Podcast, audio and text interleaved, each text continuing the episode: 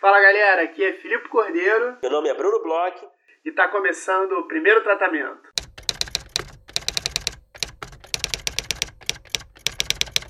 Fala Brunão, tudo bem? Fala Filipe, beleza? Beleza, tudo bem comigo? Como é que estão as coisas aí com você, Brunão? Tudo bem, comigo tá tudo ótimo. Estamos aí é, lidando, tendo que lidar com essa sociedade que está revoltada com o final de Game of Thrones, pelo que eu tô sentindo, porque eu não assisto, a gente já deixou claro isso aqui. e pelos comentários que eu tenho lido, não pretendo assistir. eu queria saber o que você achou desse final, porque você é um fãzinho, você é um seguidor ali de, é, de Westeros, assim que se fala, Westeros. É Westeros, tá certo, sim. Você é um habitante quase, né? e você tem imóvel lá, né? Então eu queria saber se você concorda com o que está sendo dito, se foi ruim mesmo, se foi tão decepcionante assim, ou se você surpreendentemente gostou. Brunão, é, foi ruim, foi ruim, foi meio, foi, foi a temporada toda, as últimas duas temporadas que na verdade em tese seria uma só grande temporada que eles dividiram em duas, né? Tipo o filme da Marvel, que o último tem que ser uhum. dividido em dois. É... Foram muito meio abaixo. Foram muito meio abaixo, não, foram bem abaixo. Eu não achei ruim, não achei horrível, assim, é... porque eu acho que as pessoas se envolveram muito com a série, então tem uma coisa de, de amar ou odiar aí, que sentiram traída, e uma série que levantou muita teoria, muito isso, muito aquilo. Sabe aquela coisa que ficou é, tão grande que era até difícil assim de levar. Acho que as pessoas tinham muita. Ah, o meu final seria assim tal.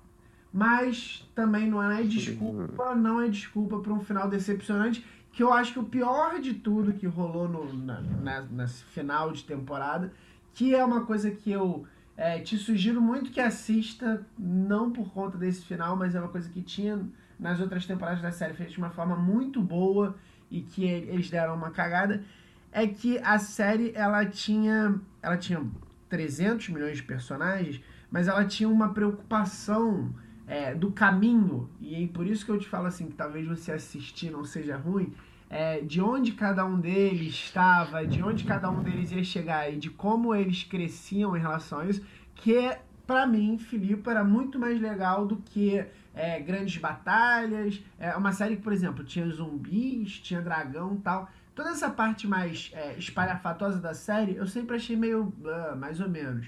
Agora, todos os personagens foram sempre muito bem construídos. E eu acho que isso na última temporada foi meio traído então, assim, é, os acontecimentos, quem ficou no final no trono. Mas tal, tudo não foi, desculpa, desculpa te interromper, mas tudo não foi construído para ter esse embate no final? Então, tudo que aconteceu no final foi construído para chegar ali. O problema é que essas últimas duas temporadas, a forma como chegou foi muito. Ah, precisamos ligar o ponto A ao ponto B muito rápido. Isso me incomodou, entendeu? Então, toda a profundidade que tinha aí durante cinco temporadas, que eram super interessantes se tornaram uma coisa assim, ah, precisamos entregar tal coisa, precisamos entregar tal coisa. Começou a ficar, as construções começaram a ficar não só rasas, mas como até um pouco inverossímeis perto da forma como era construída nas outras temporadas. Então acho que o pior foi isso, mas o que na verdade foi entregue, assim, ah, se um fez isso, se outro fez aquilo, para mim não me incomodou tanto. Eu me incomodei como os personagens fizeram as coisas.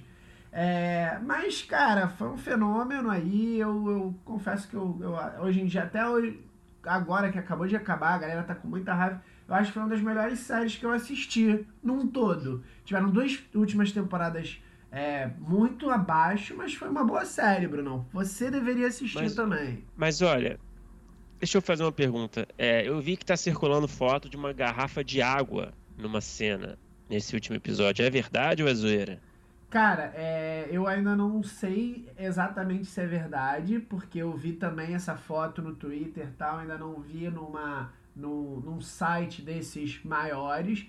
Mas também, se for, não me incomoda tanto, porque assim, agora tá rolando o negócio da garrafa d'água, mas rolou o copo da Starbucks. Esse foi verdade, nessa mesma temporada.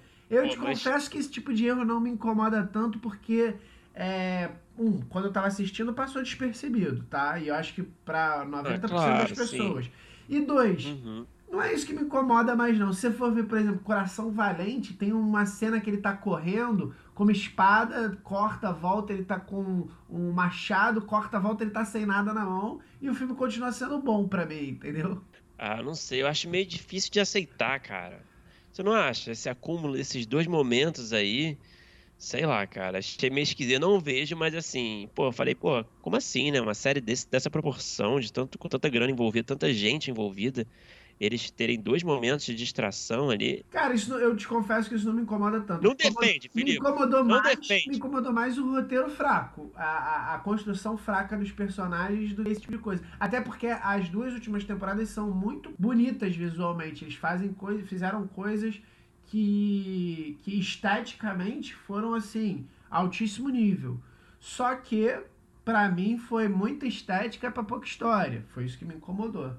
Mas é, isso, isso eu te confesso que não me incomoda tanto. Se a história é boa, se a história é bem contada e tem ali uma deslizada que, porra, uma coisa é você é, ter um, um, um, valor de produção barato, sei lá, boom, vazando, umas coisas assim me incomodam mais quando, quando eu consigo notar muito forte que tá cagado. Agora, pô, uma, uma garrafa ali que o nego deve ter congelado um frame e tal, isso aí eu não me incomodo tanto. Entendi. Então, resumindo, a sua opinião, você não gostou, mas ao mesmo tempo não desgostou tanto quanto 90% dos fãs, certo? Eu acho o seguinte, é, eu não gostei, mas eu acho que não invalidou a série. Porque eu acho que agora a gente vai chegar no assunto do episódio, que eu acho que tem finais que quase invalidaram a série toda. Eu acho que tem algumas outras coisas assim que é, alguns outros finais aí de séries que já existiram que você fala, nossa, que bosta que eu assisti esse tempo inteiro. Então, rapidinho, você acha então que esse final do Game of Thrones não prejudica o, o conjunto da série, o legado da série de forma alguma?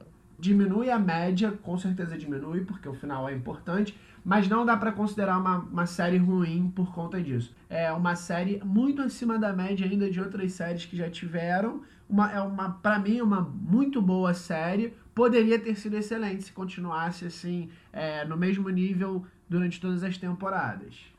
Então o inverno chegou e não valeu a pena ter esperado tantas estações. É, é a gente podia ter ficado no verão ali, só que tava tranquilo, tava show.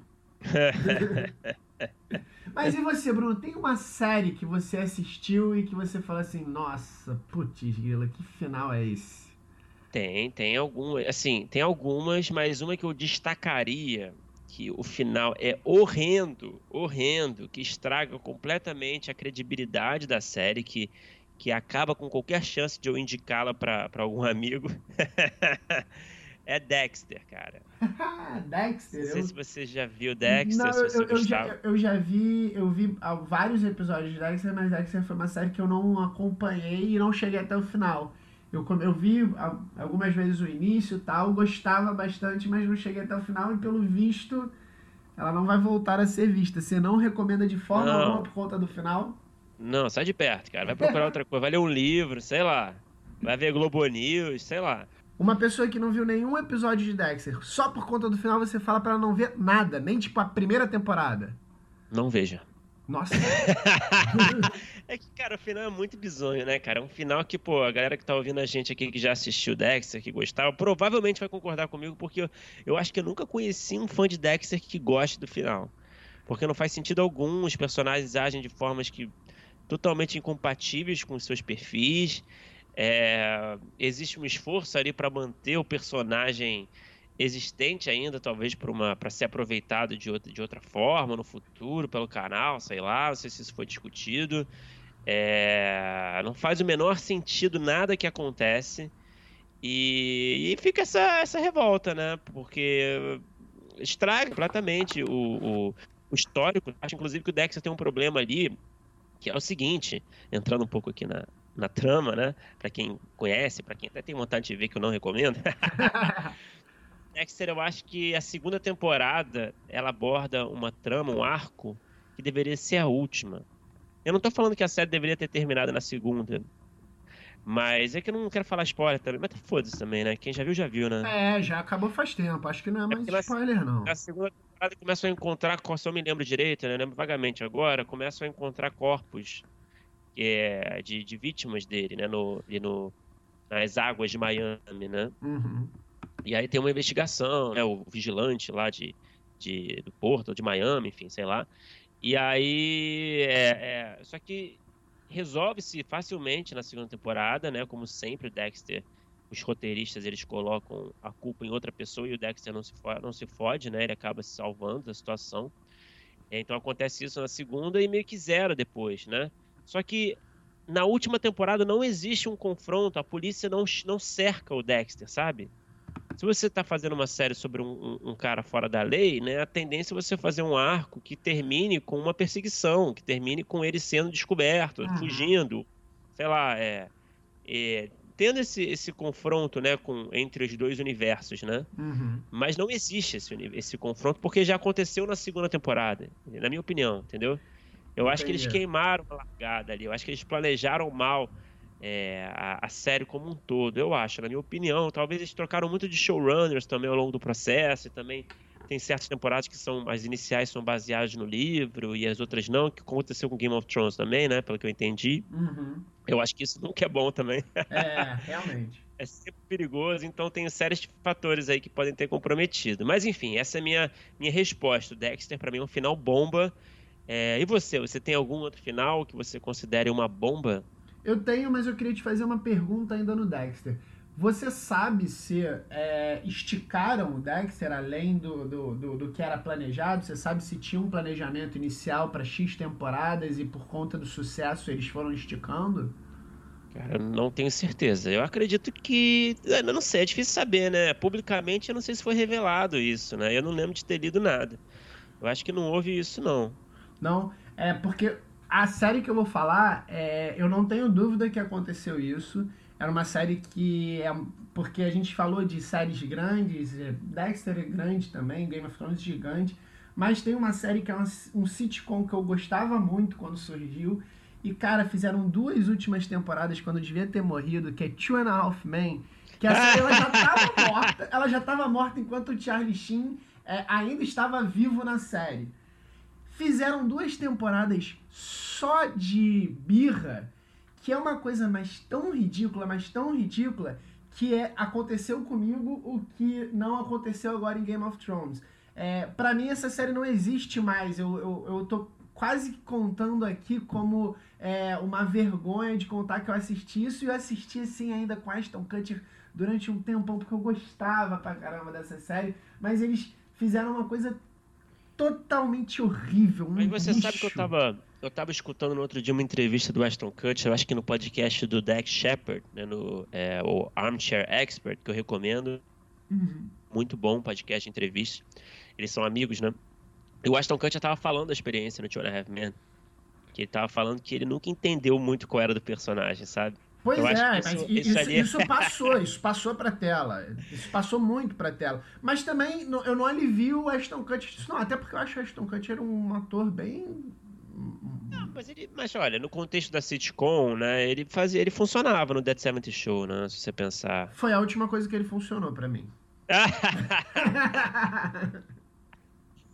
ele é um cara de. Ele investe, né? Ele é um cara de, de investimentos, né? De startup, né? Talvez ele funcione melhor assim.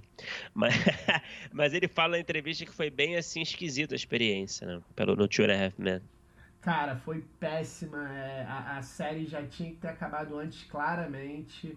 É, eu, eu noto que existem algumas séries que elas sofrem do próprio sucesso.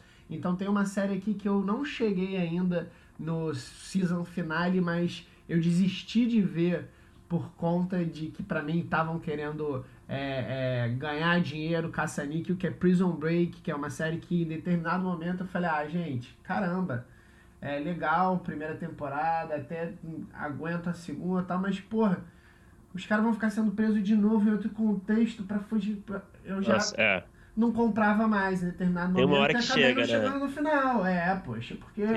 Você aguentou até quando? Eu aguentei até a terceira temporada, cara.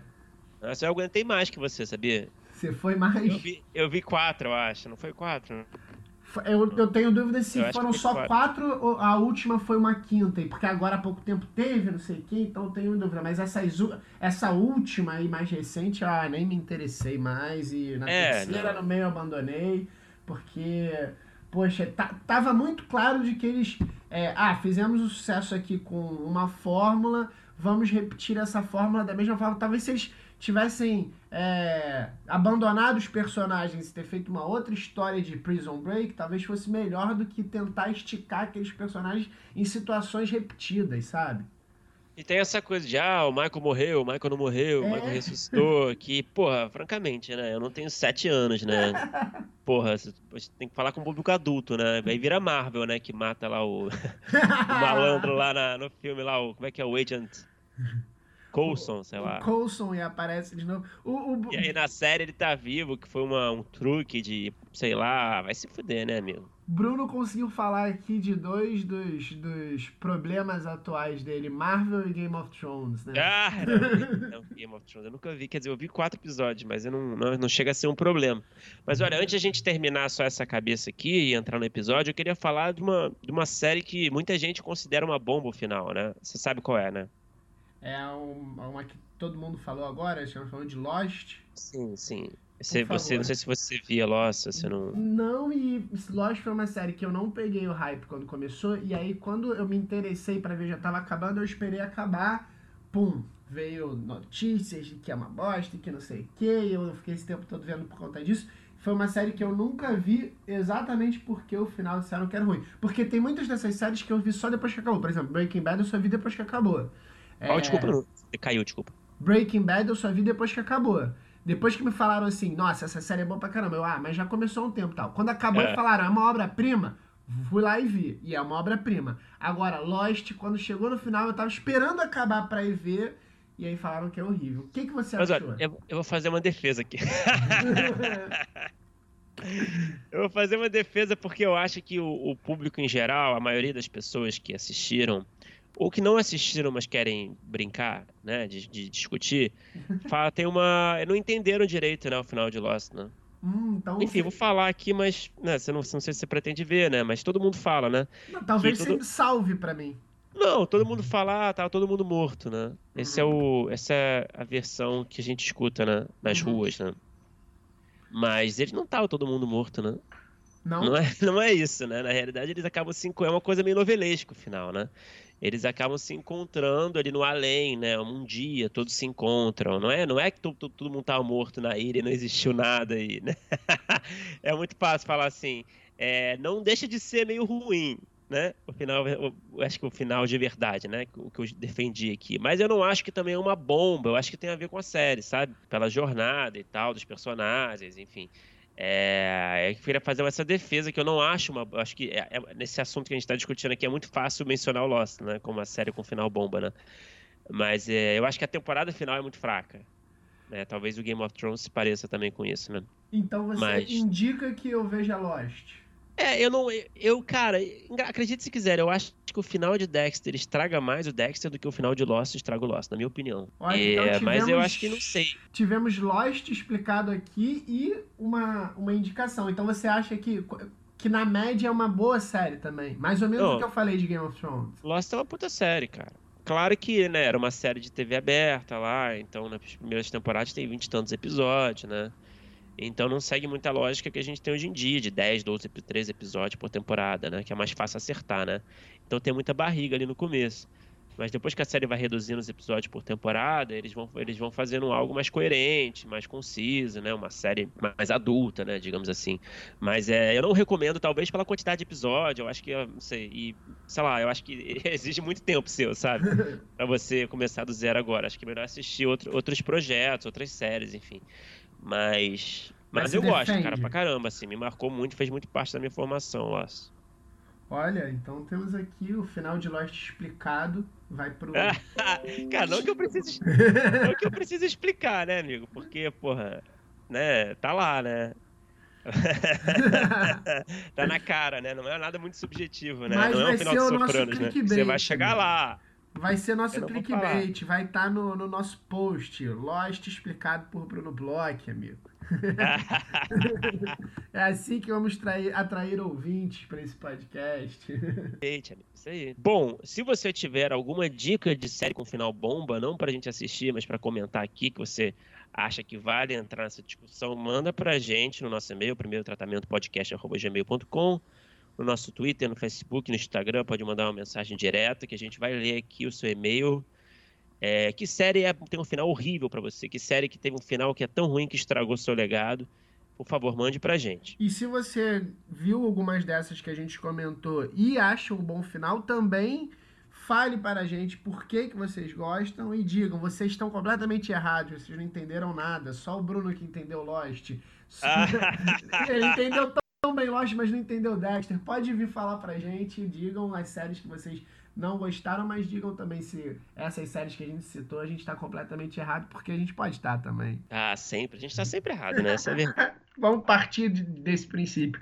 Mas, Bruno, agora vamos falar do nosso episódio de hoje, né, Bruno?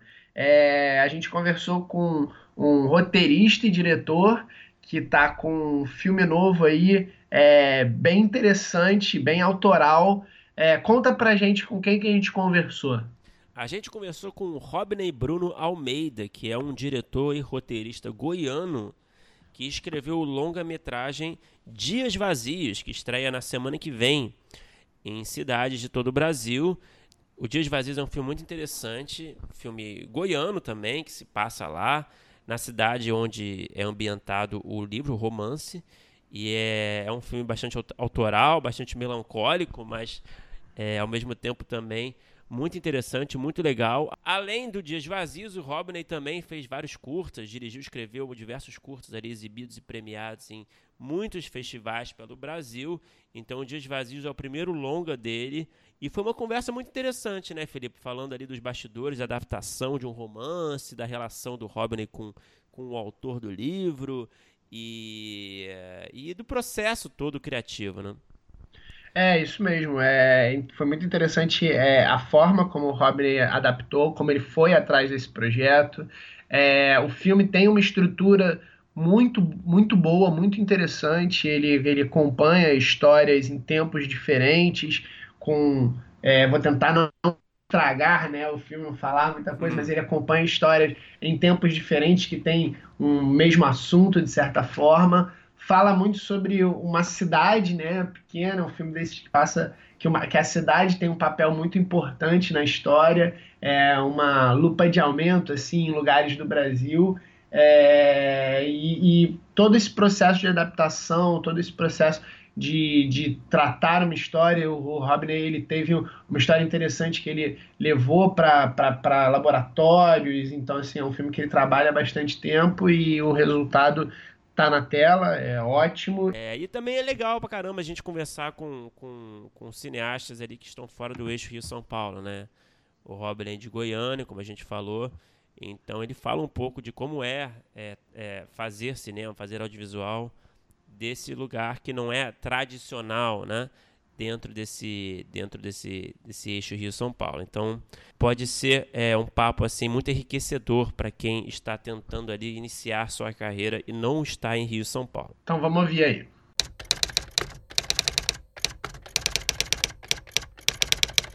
Para começar, a gente é, obrigado por falar com a gente, Robney. É, parabéns pelo, pelo trabalho, a gente gostou muito do Dias Vazios. E para começar a conversa, eu queria saber o seguinte: a gente estudou o seu perfil, né? A gente foi atrás é, para entender quem você é como ser humano, como cineasta. E a gente descobriu que você veio da arquitetura, né? Você foi, você se formou em, em arquitetura. E eu queria saber como é que você foi parar no audiovisual e também se você consegue traçar um paralelo entre essas duas carreiras, né, de cinema e na arquitetura, se existe esse paralelo.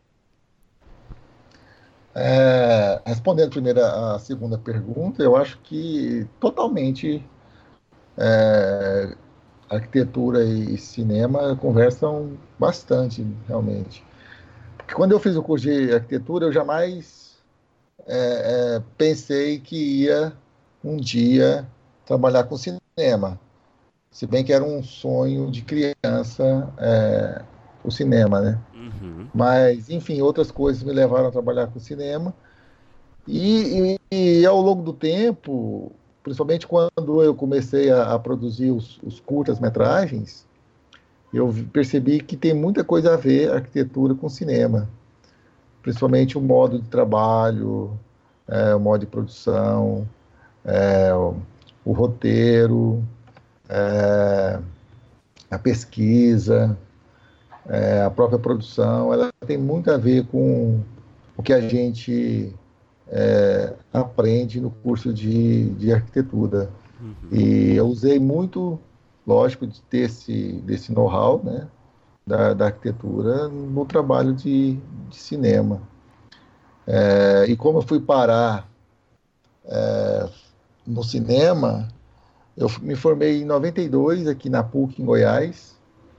É, trabalhei 10 anos como arquiteto, até que em 2001 a minha primeira filha nasceu e eu percebi que eu podia, que eu deveria fazer alguma coisa da minha vida para mostrar para ela que no futuro ela deveria correr atrás dos sonhos dela. É, e aí, a partir disso aí, eu fui correr atrás de, desse grande sonho, né, que era o cinema. E durante muito tempo, né, durante, sei lá, acho que quase 10 anos, 15 anos, é, eu mantive essas duas, esses dois trabalhos paralelos. Lógico que sempre ganhando da arquitetura para poder viver, uhum. e o cinema como uma, um, trabalho secundário, fazendo curtas-metragens e participando de pequenas produções aqui em Goiás. É, até que veio em 2013 a oportunidade de produzir é, concreta, né? É, esse longa-metragem que é o Dias Vazios. E em 2015 a gente conseguiu a, viabilizar através da Ancine o financiamento do, do projeto. E de 2015 para cá, exclusivamente com trabalhando com cinema. É, lançando agora o Dias Vazios e já trabalhando na finalização de um segundo longa-metragem que a gente está finalizando para lançar provavelmente no segundo semestre desse ano ainda. É, iniciar a carreira primeiro em festivais, né, para depois ir para salas, salas de cinema. Uhum. E você falou que em 2015 vocês começaram a viabilizar o, o, Dias Vazios, mas quando foi que esse projeto começou a nascer é, contigo? Porque ele é uma, uma, adaptação de um livro, né, do Hoje Está Um Dia Morto, é, do André de Leones, e eu imagino que você é, deva ter corrido atrás dos direitos, deve ter pensado esse, esse projeto bem antes de 2015. Como é que foi assim a, a, o primeiro momento que você, é, é, a partir do livro, notou que era uma história que você queria escrever, como filme, no caso?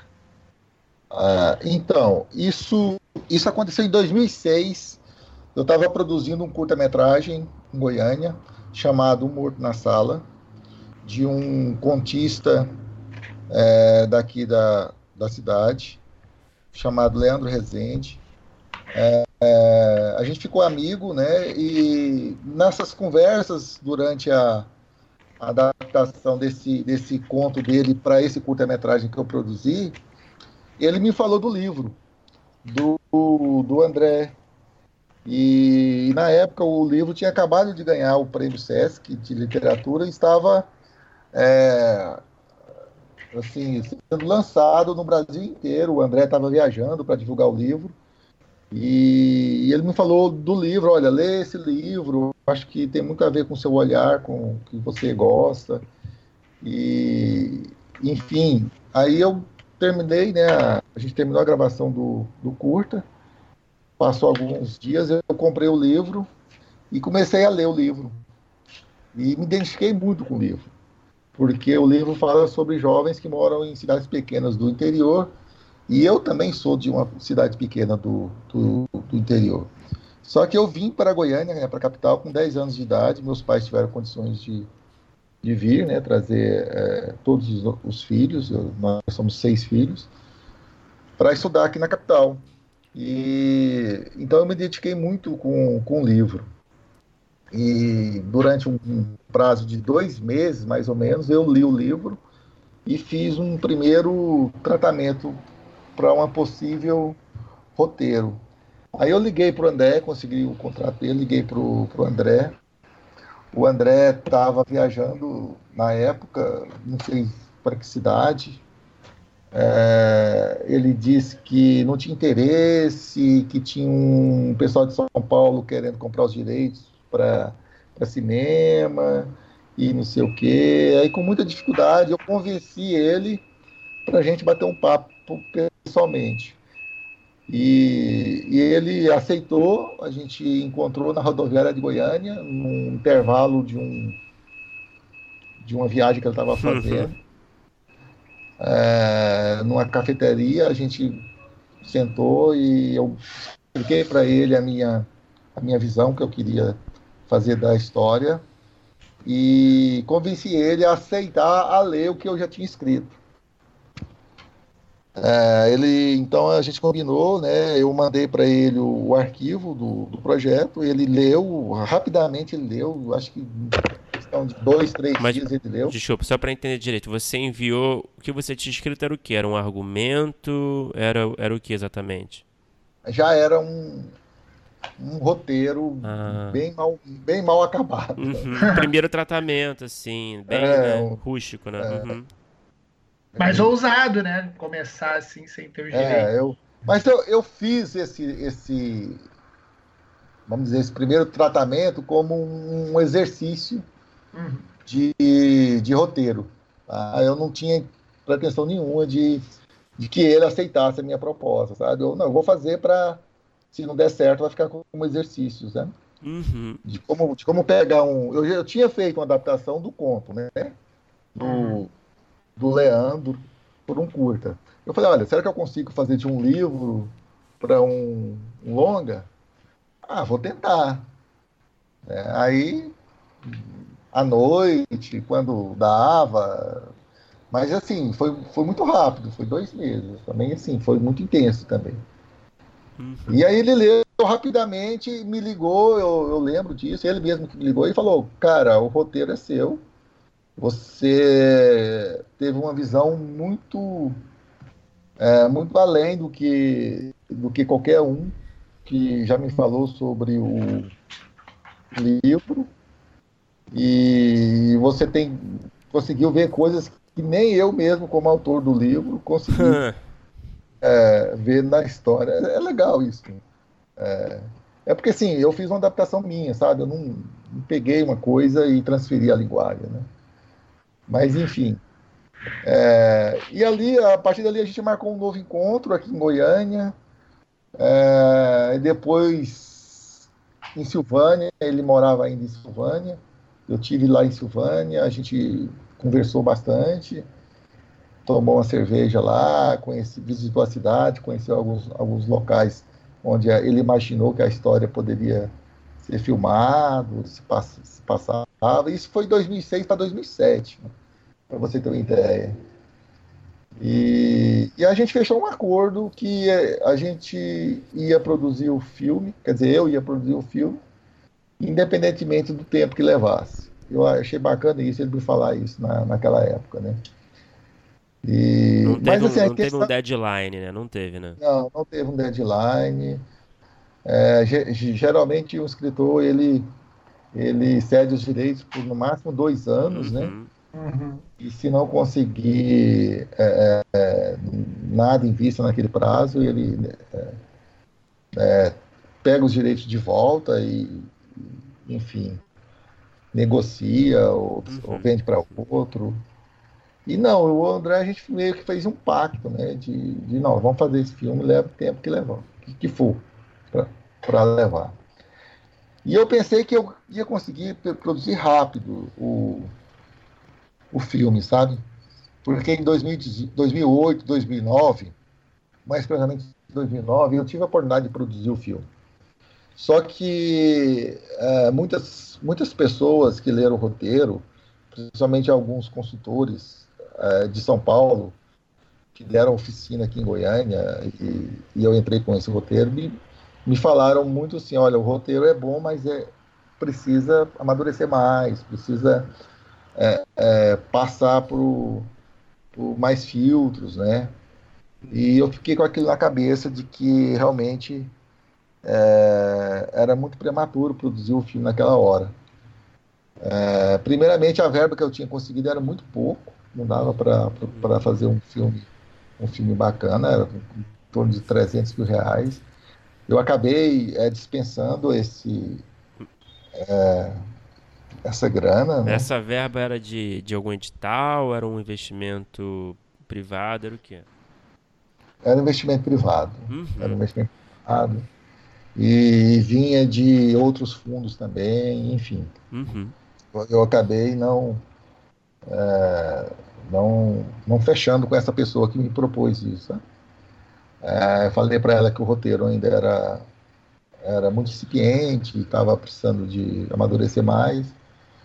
E, e conversando com vários colegas de São Paulo que mais experientes com roteiro, né, me falaram que, olha, é, por que você não coloca em laboratório, né? Aí eu pus na minha cabeça de que eu ia colocar o roteiro em laboratório de, de roteiro. E uhum. tentei colocar. É, primeiro eu fui saber qual, qual é o melhor, quais são os laboratórios que tem no Brasil, né?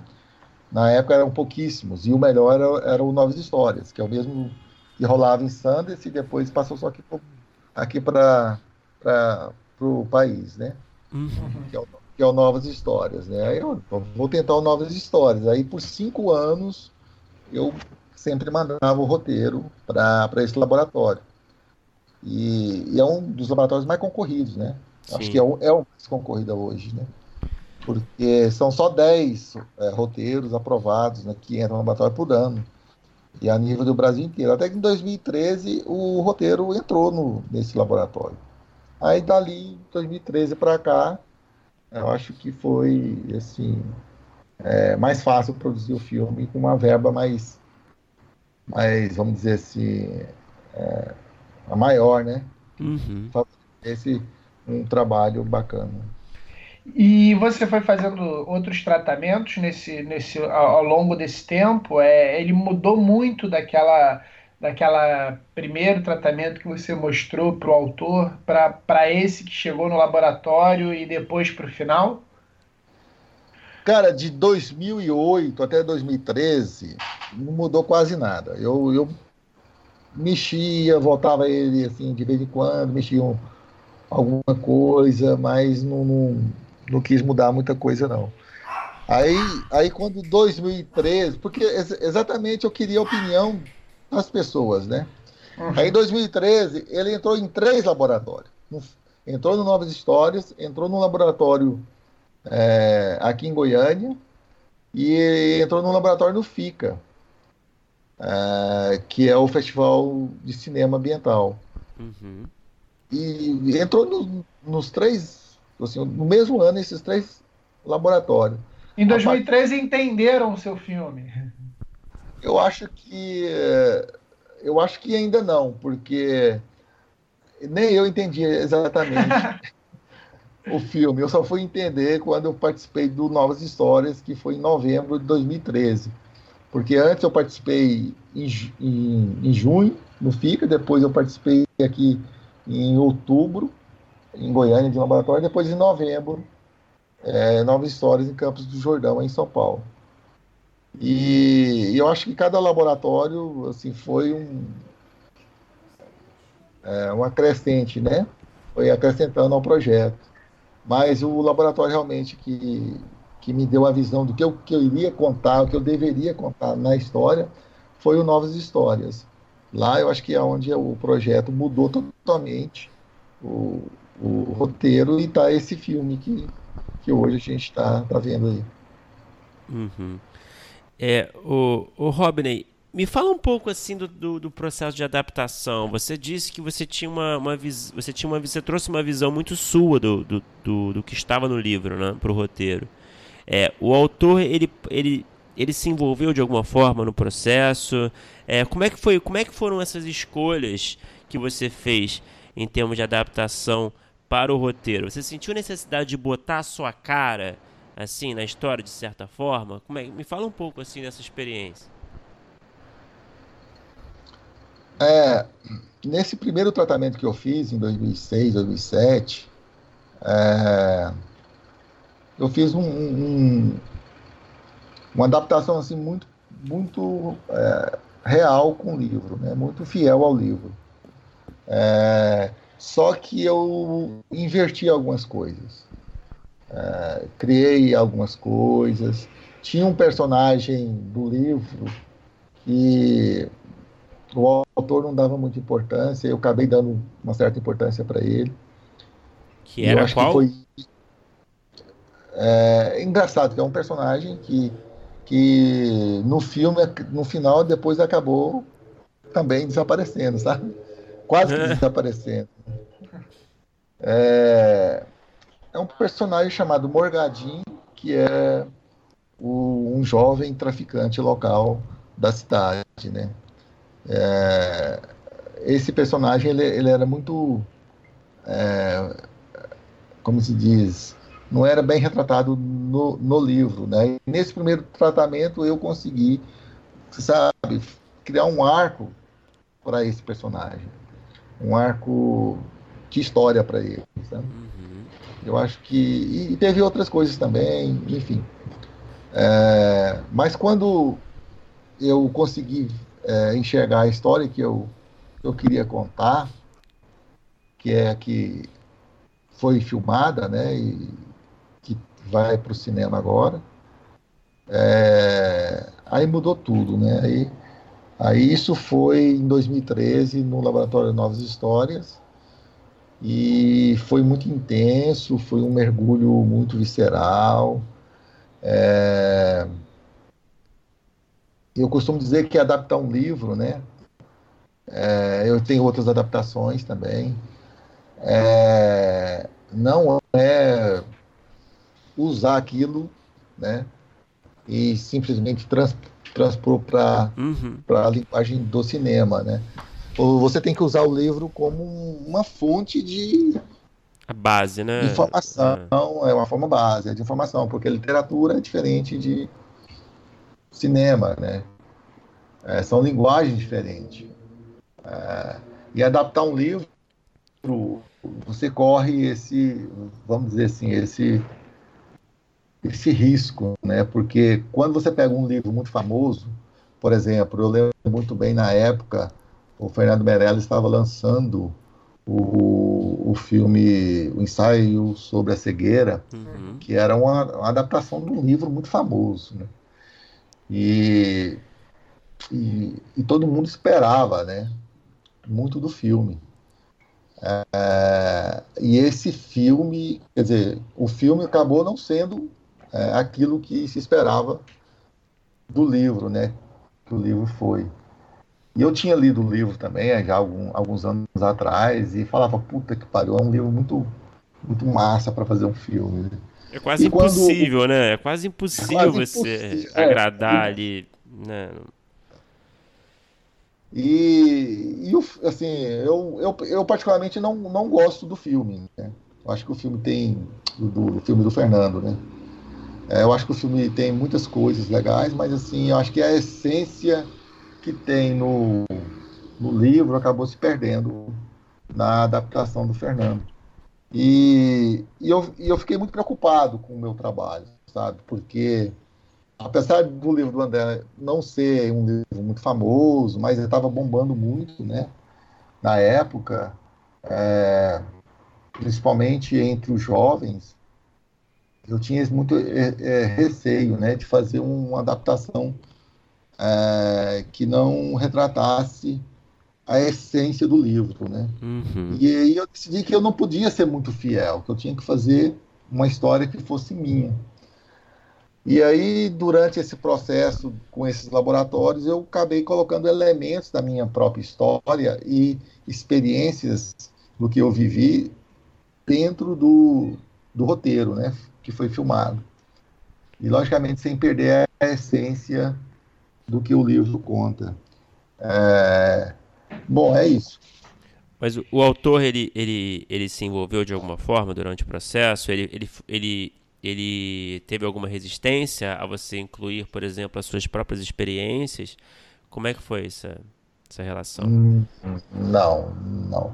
Nenhuma, nenhuma interferência, nenhuma resistência, muito pelo contrário. Ele foi totalmente aberto.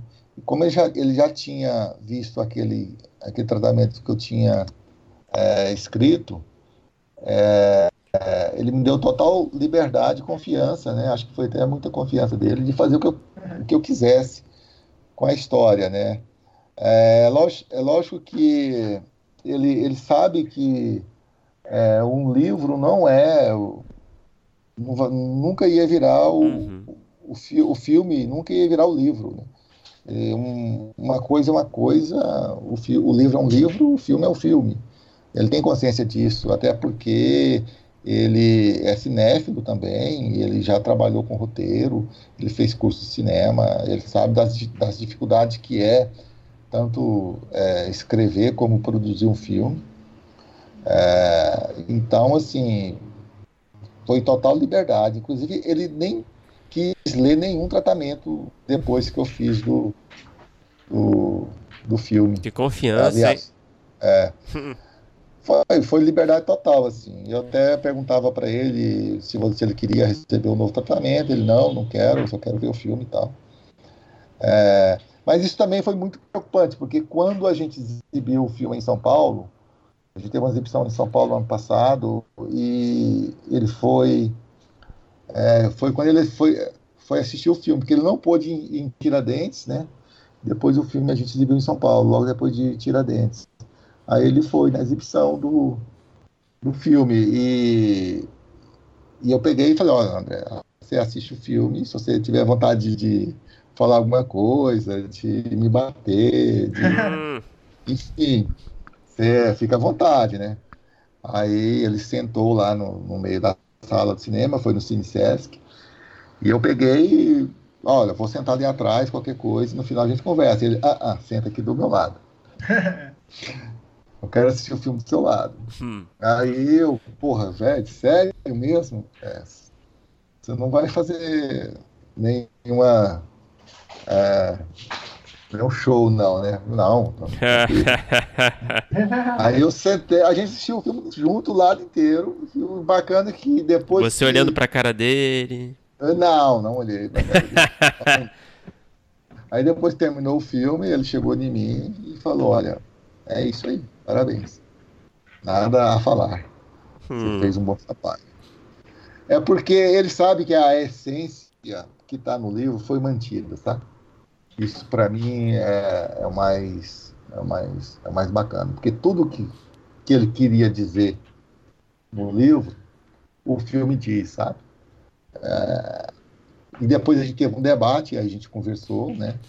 é, sobre isso e, eu acho que ele entendeu, acho que aliás, acho que é, para quem lê, lê o livro, né, e para quem assiste o filme, é, sabe que são linguagens diferentes, e, mas a essência ela se manteve, sabe? Eu acho que, que a adaptação de, de livro né, de literatura para cinema é isso aí, é você manter a, a essência do autor.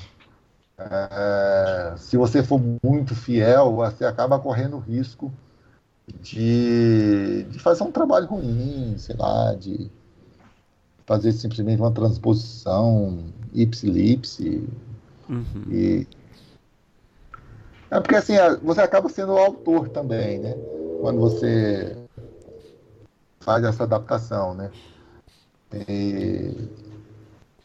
Enfim, o livro é o livro, o filme é o filme. E tanto é essa confiança que logo em seguida, uh, depois, numa outra vez em São Paulo, a gente conversando, é, a gente fechou uma adaptação do, de um outro livro dele que eu estou desenvolvendo. Já tem uns seis meses, mais ou menos. Eu estou trabalhando é, é, num roteiro de um outro livro dele. Ah, então ele gostou mesmo. É... Cliente satisfeito. Eu acho, que, eu acho que Assim, não é um filme perfeito, é, o filme tem algumas, é, é, vamos dizer assim, críticas né, a serem feitas realmente, que é justificável, até entendo. É, não sei se vocês leram as críticas que saíram sobre o filme. Tem pelo menos uma dúzia de críticos que já escreveram sobre o filme. E, e eu concordo que com quase todas elas, assim, com relação a, a, a problemas que o filme tem, mas, é, enfim, o, o, o filme tem muitos acertos também, sabe? Que é bacana, que eu acho que para um primeiro longa-metragem era o que eu queria porque eu já vi muitos diretores fazendo seu primeiro longa-metragem e depois não ter a oportunidade de fazer mais nenhum outro filme. É, e, é, isso é uma coisa que eu não queria, assim, para minha carreira, né? E tanto é que eu já estou é, finalizando o segundo longa-metragem, né? Já, a gente já filmou, já, já montou, a gente está no tratamento de cor, tratamento de som, que em breve a gente deve ter novidade aí para lançamento desse, desse novo longa é, metragem que a gente está finalizando agora.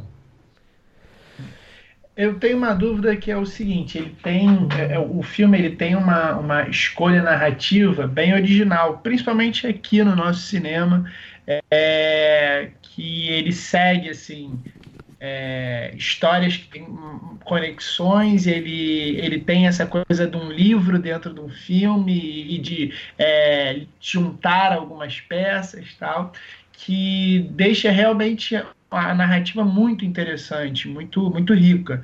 É, você, você sempre quis seguir esse caminho de, de, de separar essas narrativas e, e, contar da forma como é contada.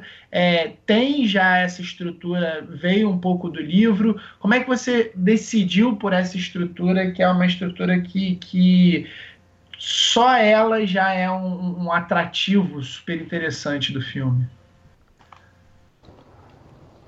Bom, a, é, a estrutura que foi utilizada no, no filme, ela, ela tem no livro, mas de uma maneira é, muito, muito diferente, um pouco diferente, aliás. Porque no livro, os personagens é, é, vamos chamar assim, de, Daniel, é, de Daniel e Alanis, eles abrem e fecham a história, como se fosse um cochete. E a uhum. gente vê, e a gente vê no, no, livro toda a história do Jean e da Fabiana. É, no filme, eu meio que inverto essa, essa, essa estrutura, porque é, o Daniel Alanis ele ganha, ganha mais peso. Né? O Daniel Alanis ganham mais peso na história. Eles abrem a história, a gente vê um, um pouco da história do, do Jean e da Fabiana, e depois a gente volta para a história dos dois, e ali a gente acompanha até a história é, terminar. É, mas é, essa, essa escolha ela veio com o tempo, assim, não foi nada planejado, nada é, intencional, não. Tanto é que é, vários consultores que trabalharam no projeto, né, me propuseram é, abandonar. É, por que, que você não abandona Daniel e Alanis e foca só no Jean e na Fabiana? Termina a história com os dois, é, começa e termina a história com os dois e pronto. E, enfim, é, eu acho que acabei se, é, descartando essa, essa ideia por vários motivos, porque acho que essa não é a essência do, da história, a essência da história é outra. Eu acho que nesse bate-papo, eu não sei se é legal dar spoiler ou não, enfim.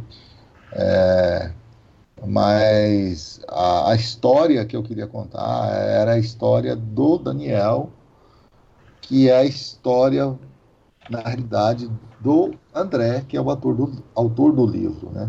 Uhum. Uhum. É, é, com o tempo, que isso eu fui eu fui entender e perceber que eu poderia fazer isso. E com o tempo, a história acabou também sendo a minha, a minha história de vida, sabe? Que eu acho que é, é bacana isso aí. Eu acho que, que enriquece muito o filme por esse lado também, né?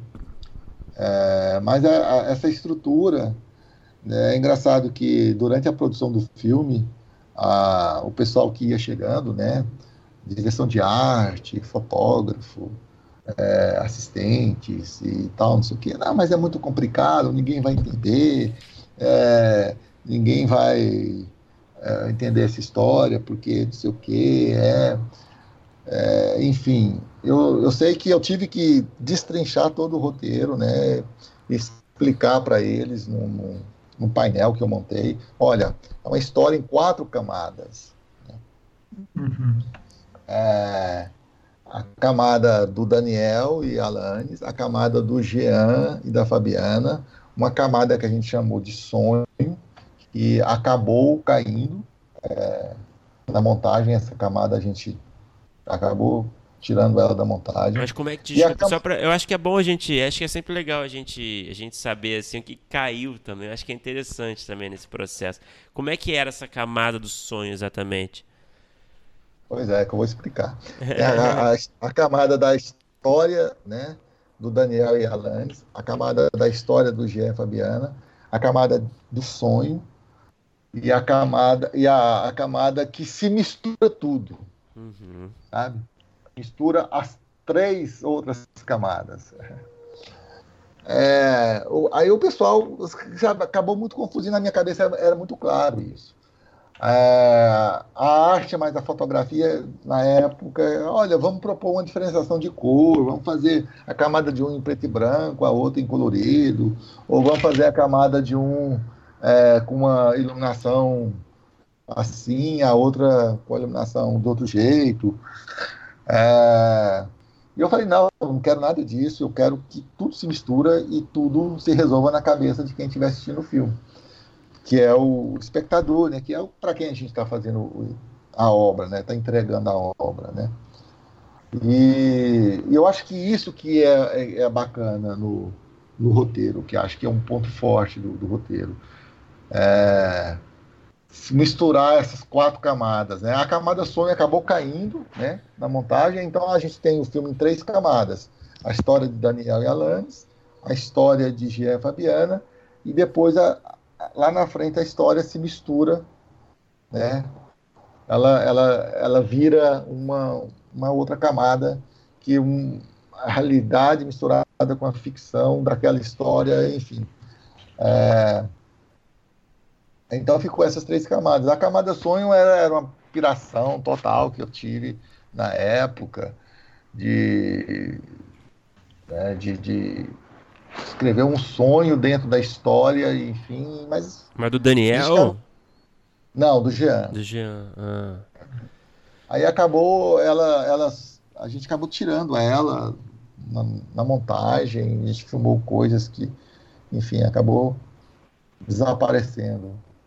É, e ficaram é, praticamente, as, é, aliás, ficaram somente essas três camadas, que eu acho que ficou mais é, entendível, sabe? Porque eu acho que a camada som ia acabar complicando demais a história e fazendo que, com que o espectador se perdesse, né? E, e, então aí você acabou acabou caindo e algum, algum, aquele personagem que eu queria tanto também eu trabalhei tanto que é o, o traficantezinho da, da cidade que que acabei criando um arco nativo para ele e tal. Ele também acabou tendo muita pouca importância no final da história. É, mas eu acho que o que é o importante é, é que para mim funcionou essas, essas três camadas, sabe? Que, que o pessoal vai, vai ver na tela. Né? É isso. Uhum. É, Robin, você, você é dessa cidade também. Você não morou, mora? Não sei se você morou nessa cidade onde o filme é ambientado. Não, eu não morei na cidade. Eu nunca, eu nunca nem, quer dizer, eu acho que eu tinha passado por lá algumas vezes, mas é, eu, eu, eu nunca, nem, nem conhecia muito. Eu morei em Jaraguá, uhum. é, é uma cidade pequena também, interior, histórica, é, forte com religioso também. Só que é mais por interior de Goiás. Silvânia não, Silvânia é 80 quilômetros de Goiânia. E, e, é uma cidade assim muito católica, muito é, agrícola, a uhum. soja lá é muito forte. E, enfim, eu acabei morando lá na pré-produção do ah, filme. Sim. Eu morei lá dois meses, né? Aliás, eu não morei, eu ia, ficava lá durante a semana e, e nos finais de semana eu voltava. Eu e um assistente, né? Mas isso a gente, eu, aliás, eu fiz isso pro filme, né? Para mim é, sentir a ambiência da, da cidade, fotografar toda a cidade, conhecer a, a, juventude da cidade, ver como é que, como é que era. Engraçado, eu, encontrei uma cidade totalmente diferente do, do livro, né? Porque o livro é muito é, é, pessimista, né? É um filme, é, o livro é um, é um livro muito frio. É a história, não, aliás, a cidade não, a cidade ela é muito viva. A juventude lá é super combativa. Para você ter ideia, eu, encontrei um grupo de teatro lá, de jovens, que seis meses antes tinham invadido o teatro que estava abandonado pela prefeitura. Eles é, limparam o teatro, reformaram o teatro, pintaram e conseguiram correr atrás e estavam produzindo peças para teatro, para o teatro, né? E vídeos e vídeos para o YouTube. Então, pô, era uma galera que foi assim muito diferente que eu esperava encontrar, que era, sabe? Um... Mas no filme o que você acabou retratando foi uma cidade mais mais moribunda. Monó. Né? É. É, exatamente. Eu, eu, costumo dizer o seguinte, que é, que a gente vê no filme não é a cidade, a gente vê no filme é o sentimento uhum. né, sensorial daquele personagem. Uhum. Né, que é o, o Daniel que está escrevendo a história do Jean, que na realidade é o André, né? É o escritor do livro. Então a gente está vendo o sentimento daquele personagem. É, é, não é um retrato né, daquela juventude, não é um retrato daquela, daquela, daquele tempo específico. Acaba sendo de uma certa forma, porque muitas pessoas se identificam né, com com a história, porque é, o que, é que se tem que fazer na cidade pequena, do interior, né? Quando você termina o ensino médio. Ou você vai embora da cidade, ou você vai fazer o quê? Vai trabalhar no supermercado, vai trabalhar no posto de gasolina, vai trabalhar na lavoura, vai trabalhar numa fábrica de tijolos, que é o que tem lá na cidade. Uhum. Mas você fez questão de filmar é. lá, né? Eu fiz questão de filmar lá porque eu queria pegar essa atmosfera do, do autor do livro, né? Que viveu lá, né? Ele, ele cresceu lá na cidade, ele, eles, né? É, viveu lá, eu então queria passar essa atmosfera pro filme. Você achou que fosse ser artificial, é, né? Em outra cidade, talvez. Poderia não, não entendi a sua pergunta. Desculpa, você achou que talvez pudesse parecer mais artificial esse clima da cidade se fosse é, o filme fosse produzido em outro lugar? Isso, exatamente. Eu acho que eu acho que poderia ser mais ser artificial. Eu fiz questão que fosse lá por causa disso. E assim, a gente teve uma certa dificuldade porque o André é uma, é uma pessoa assim, vamos dizer assim, uma, uma persona não grata na cidade. ah, é? É, porque. Por ele... conta do livro? Você leu o livro? Não, não, eu não li o livro, eu vi o filme, mas eu tô te perguntando, por conta do livro que por ele é uma persona não por conta, do, por conta do livro. Porque é. o livro, se você acha o filme pesado, o livro é, vamos dizer assim, ela é levada à décima potência, sabe? é, é, é, o André, o André até, até me questionou, olha, o filme é legal, só que tá assim, um pouco abaixo do tom do livro. Eu falei, é, André, o filme realmente tá muito abaixo do tom do livro. Você pegou leve, então, com a cidade. Eu peguei, é, com os personagens, com a história, com tudo. Eu peguei assim, é, porque assim, o, na época, quando o livro foi, foi lançado, nossa, o André foi praticamente escorraçado. A Secretaria de Turismo da cidade não ficou muito satisfeita. É porque o livro fala muito mal da cidade, né? que é essa cidade fria, que é essa cidade, sabe, morosa, uma cidade que pessimista, onde não tem nada para fazer e que, sabe, leva é, aos jovens ao suicídio, né, que é um tema que se trata tanto no livro como no filme. É, então daí você tira por ideia é, para o André como foi viver nessa cidade, ter todos esses sentimentos, né, que achar que nasceu numa cidade errada, né, é, para sair dali como que foi o processo, né, porque ele ele mesmo, né, conta que tentou várias vezes sair da cidade, mas por uma questão financeira ele acabava voltando, né? Porque não tinha condições de se manter. Ele foi para Brasília uma época, depois não deu certo. Ele veio para Goiânia também uma época, não teve, não, não deu certo. E, e acabava voltando para a cidade e falta de opção né, do que fazer, né? Do que ele queria realmente fazer. E o livro, enfim, é um spoiler falar, tá, realmente, né? ele acabou conseguindo sair da cidade com o livro, né? Porque o livro, quando ele ganha o prêmio Sesc e ele faz sucesso, o que que acontece? O Sesc contrata ele simplesmente para viajar todas as 26 capitais do país para divulgar o livro, com passagem, hotel, tudo pago. E... Então, para ele foi, porra, uma mão na roda. E depois, quando ele consegue sair de vez da cidade, nunca mais ele põe os pés lá. Hum. Você tem uma ideia. Ah, eu acho que ele, ele, é, ele disse que voltou lá umas duas, três vezes para ver os pais em época de Natal, e mas mesmo assim sem avisar ninguém, sabe? Hum. É. Fantasiado. Então, eu acho que não há tanto, né? Mas. É, é, bom, daí, né, daí eu pergunto, André, você não tem vontade de ir lá? Não, de jeito nenhum. Engraçado que os, todos os outros livros dele, né, ele já acho que está no sexto, sétimo romance que ele escreve, praticamente todos é, são histórias que, que têm a ver com a cidade, né? Onde ele, ele, ele nasceu, cresceu, viveu. É, inclusive, esse novo roteiro que eu estou escrevendo tem uma parte da história que se passa na cidade, né? Em Silvânia. Uma parte é, só. É uma espécie de musa invertida dele, então.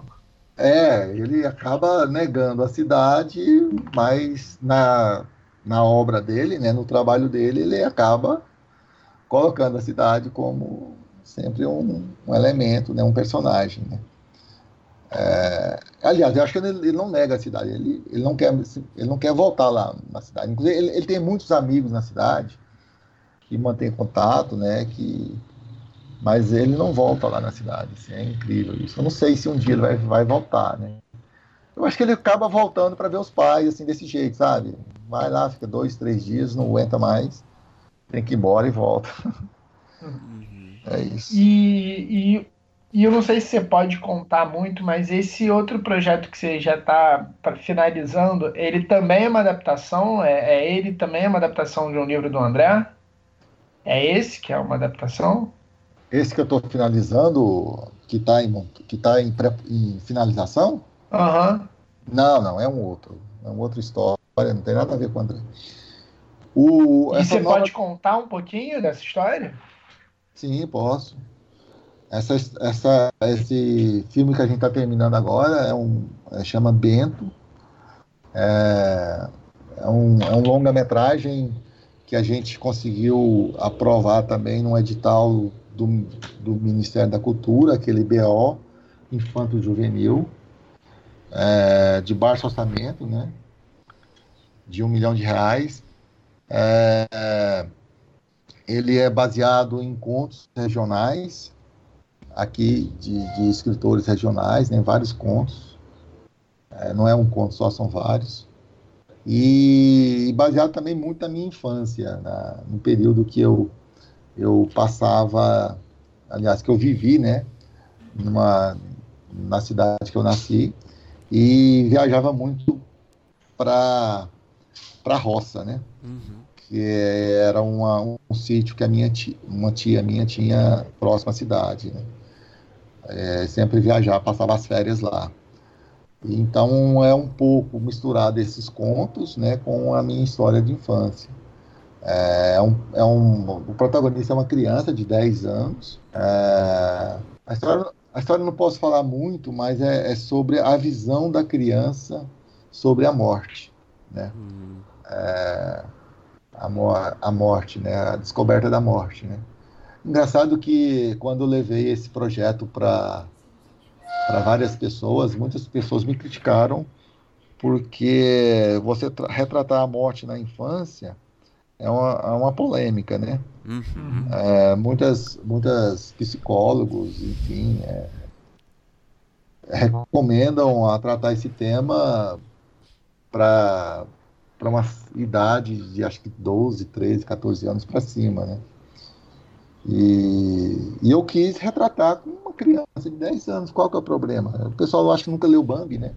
É, enfim, é, porque a mãe da, do personagem principal morre. Né? A história é sobre a relação dele com a mãe até o momento que ela morre e depois o que acontece né, na visão dele sobre a morte da mãe.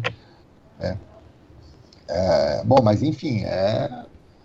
E, e, é engraçado que esse, esse roteiro, na época que a gente escreveu ele no edital, ele recebeu nota máxima pelo, pelos avaliadores, né?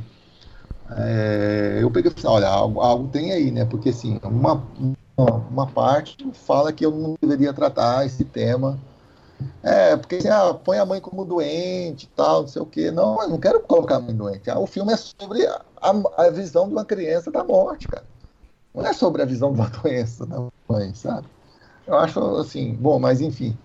É, é, o filme é, é, sobre isso, né? É sobre a visão de uma criança que passa pela, pelo luto com 10 anos de, de idade com a morte da mãe. É isso. Interessante. Legal, pesado. é legal. É, Robney, fala um pouco assim da sua experiência no, fora do eixo Rio-São Paulo. Né? A gente muitas vezes conversa aqui no, no, no, programa com roteiristas que, que são do Rio, de São Paulo, acho que talvez 90% dos nossos entrevistados, né? E você é um cara de Goiás, né? Ainda, você ainda está em Goiás, não? Sim, como é, Goiás. É, como é, que, como é que você enxerga o mercado? É possível viver do audiovisual num lugar como Goiás? É, conta um pouco aí da, desse universo seu. Olha, eu costumo dizer que hoje é, eu só trabalho com cinema, só, né, só é possível aqui em Goiás, né? O, não só eu, mas tem muita gente desenvolvendo projetos de cinema, para série de, de, TV também, eu estou fazendo várias também, desenvolvendo, graças à lei, do, lei do audiovisual, né? graças ao fundo do setorial do audiovisual, ao, ao né? que foi implantado depois de uma longa é, é, batalha no Congresso Nacional de 2003, né? quando o ministro Gilberto Gil assume e cria essa, essa lei, né? E demora-se 10 anos para aprovar essa lei, que foi aprovada em 2013. Né? Aí, a partir daí é que começou a realmente a, a, ao pessoal, a, a gente que, que mora fora do eixo Rio São Paulo a poder produzir, porque a gente tem cotas, né? Nesses editais, né? É, e o Dias Vazios, assim como o Bento, só é, foi possível ser produzidos através das cotas, né, das cotas regionais, uhum. porque São Paulo e Rio jamais deixariam um roteiro passar num edital deles, desses, né? Porque assim, eles querem tudo para eles, assim, uhum. infelizmente. É, é, então hoje a gente tem essas cotas, né? Então, praticamente, eu só posso produzir filmes e séries de TV através dessas cotas do fundo, né? A gente tem ainda muito incipiente editais locais aqui, mas para curta-metragens. A gente teve há um ano, um ano, dois anos, um edital para um longa-metragem que foi produzido é, aqui em Goiás, o filme do Fábio Meira, que é As Duas Irenes. Uhum. É, fez muito sucesso também. E depois, sabe, não conseguiu mais produzir por uma infinidade de coisas políticas e, enfim. É, agora, o nosso receio, né, com esse novo governo que está assumindo agora e com essa, esse problema que está acontecendo na Ancine hoje, de que isso não possa viabilizar o ir para frente. Mas, enfim, é isso. Eu acho que que a gente tem que, sabe, é, é, valorizar aquilo que foi é, é, conquistado, né, durante esses longos períodos aí, através dos governos anteriores e, e não deixar que, que esse novo governo é, é, acabe com isso, sabe? Ah, mas tem coisas erradas na Lei Rouanet, na Ancine, não sei o que. É bom, se tem coisas erradas, culpa-se, né? Aliás, é, castiga-se, né, quem são os, os culpados, né, Sim. que estão fazendo coisas, coisas erradas, né. É, ataca-se o erro, né, e não, ataca a erro. ideia, né. É, não a ideia. Quem tiver que pagar, que pague, né, e quem quiser produzir, quem, aliás, quem está afim de produzir sério, de fazer coisas, né, trabalhos sérios, né, e possa produzir, né, trabalhos sérios, né, e coisas sérias, né. É isso. Então, bom, é um momento. Então, você, você consegue ser otimista, assim, no contexto atual da político, ou não sobra muito otimismo? É sempre, sempre otimista. eu acho que. Eu acho que a, a Ancine, é, ela, apesar de, de, de, tudo, ela tem um, um grande valor, né?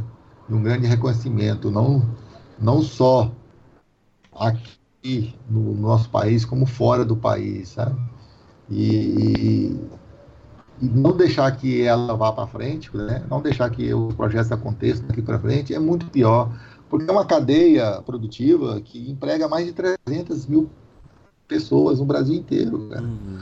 É, são, assim, é, e os produtos estão aparecendo, as coisas estão aparecendo. Eu lembro que em 2013, 2013, 2014, quando finalmente a gente conseguiu aprovar a lei do audiovisual e que o FSA fosse implantado, o, o projeto era ter retorno em 10 anos.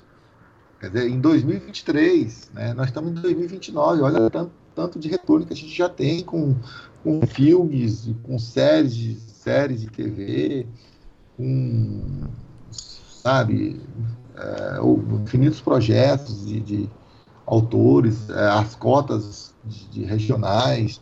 Hoje a gente vê filmes pipocando em todo lugar do Brasil, não só no Rio e São Paulo.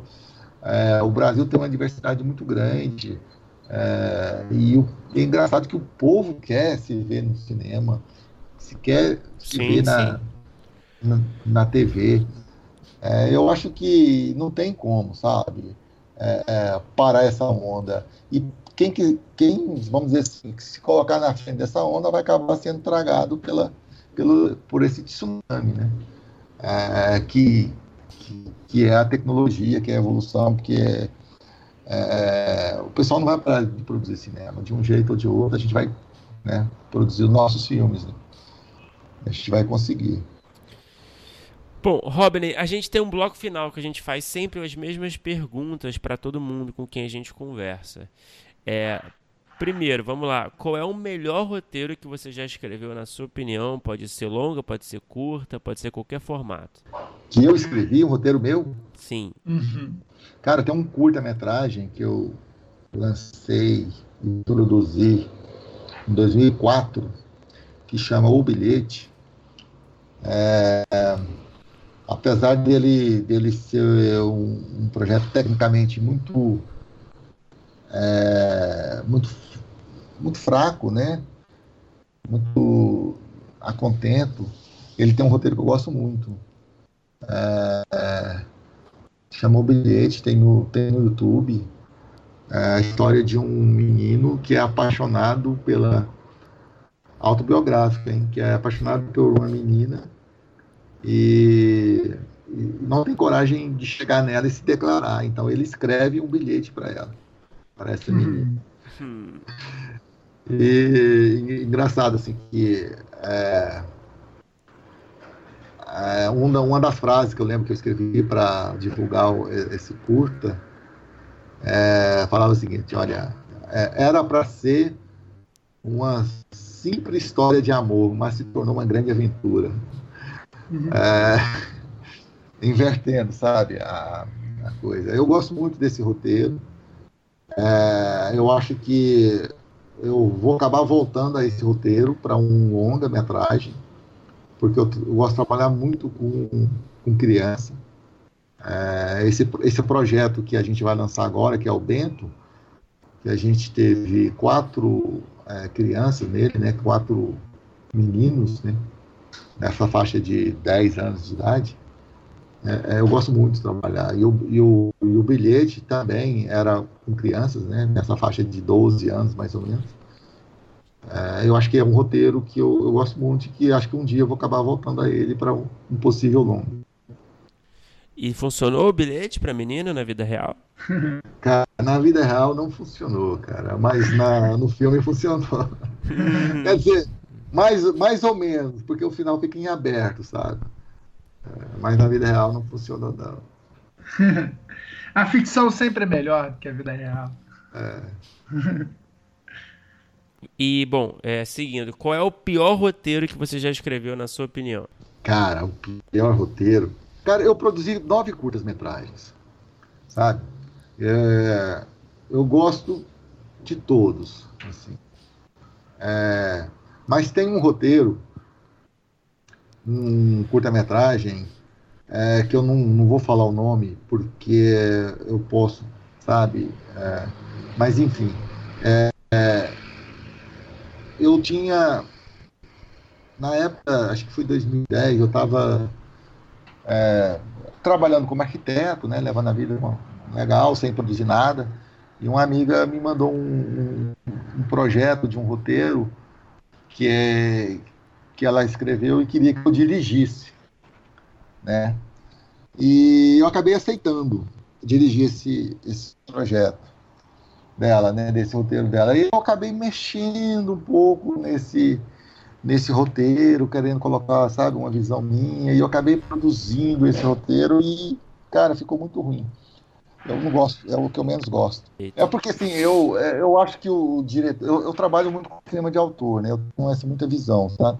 Eu acho que o, o diretor, ele, ele tem que acabar dando a visão dele para a história. Né? E qual é o produto audiovisual? Pode ser longa, pode ser curta, pode ser série, pode ser é, nacional, estrangeiro, qualquer produto que você assistiu e você gostaria de ter escrito. Você gostaria de ter tido aquela ideia, você gostaria de ter pelo menos participado do roteiro. Nossa, isso é muito difícil. Isso. Hum. Eu sou fã de história em quadrinhos, né? Eu, desde criança eu sempre gostei de super-heróis e colecionava é, as histórias de quadrinhos do Homem-Aranha, do Superman, do X-Men, do Batman. É, cara, por aí vai. Mas tem muitos, muitos, cara. Eu, se for para essa, essa área de super-herói, velho, é vários. Eu lembro que o primeiro filme que eu assisti no cinema foi, foi o Superman em 78, eu tinha 10 anos de idade. Eu saí de lá, saí de lá maravilhado com, com a história, né? com o fato dele voar. Chegava a amarrar a toalha nas costas e brincava que, que era o personagem. Hum. Ah, velho. Agora, com relação assim, vamos, vamos dizer assim, cinemas de autor mesmo, aí já muda, né? A questão já muda. Né? Já muda muito. Mas eu não tenho nenhum, nenhum assim, de cabeça agora, não. Eu gosto muito de filmes iranianos, de filmes europeus, é, de filmes é, é orientais. Acho que vai por aí. Foi lá do, da Marvel pro Irã, assim, não, não, não, não instalar de dedos. É. É, e Robley, para encerrar, é, qual é a ideia, o filme que você tem escrito ali, um roteiro que você tem escrito, uma ideia que você tem desenvolvido e que está ali aguardando ali a hora de ser realizada, se tornar de fato ali um filme ou uma série, enfim. Qual é a ideia assim? Qual é o, o projeto que você tem paixão ali que está esperando um dia ser realizado? Olha, tem um roteiro que a gente desenvolveu num laboratório, aliás, num núcleo de desses núcleos da Ancine, é, chama Último Círculo. É, é uma história muito, muito pessoal, que retrata é, a relação da minha família, um pouco, né? Um pouco da relação da minha família é, com meu pai, né? É, esse roteiro ele foi desenvolvido, já já está pronto que ele é um projeto, vamos dizer assim, muito caro para ser produzido, algo assim de de 3, 4 milhões. Né? Menos que isso, acho que é, eu não, não, produziria esse filme. É, acho que uns 4 milhões que a gente, a gente conseguiu orçar ele. E chama O Último Ciclo é a história de uma vamos dizer assim, de uma mulher, né, de 29 anos de idade, que é o personagem principal, que ela foi, na época, ela foi estuprada pelo pai quando, quando criança, e na vida adulta tem que cuidar dele doente na velhice, ele, o pai, né? Ah, então essa, essa é uma é um filme que eu acho que ele já está pronto, está bem amadurecido. A gente teve vários consultores que participaram do desenvolvimento desse projeto. Se bem que eu acho que quando eu vou filmar, for filmar ele, eu vou acabar mexendo um pouco. Já tive algumas outras insights assim. É... Então é esse, é esse. Chama O Último Círculo, é a história de uma mulher que foi abusada pelo pai quando criança e na vida adulta tem que cuidar dele, velho, doente, na cadeira de roda. É isso. Forte história. É. tem aí uma. Tem um, temos um padrão aí. pô, Rodney, muito legal, cara. Parabéns. E, pô, brigadão por conversar com a gente. Sucesso aí no filme. Tá muito bacana, a gente curtiu muito e recomenda. Obrigadão pelo papo, foi ótimo. E parabéns, Obrigado. cara. Obrigado a vocês. Legal. Obrigado a vocês. Assistam Dias Vazios no cinema, 30 de maio. E o Bento no segundo semestre. Novidades. Ah, maravilha. Valeu, Robin. Um abração, cara. Valeu, obrigado. Abraço.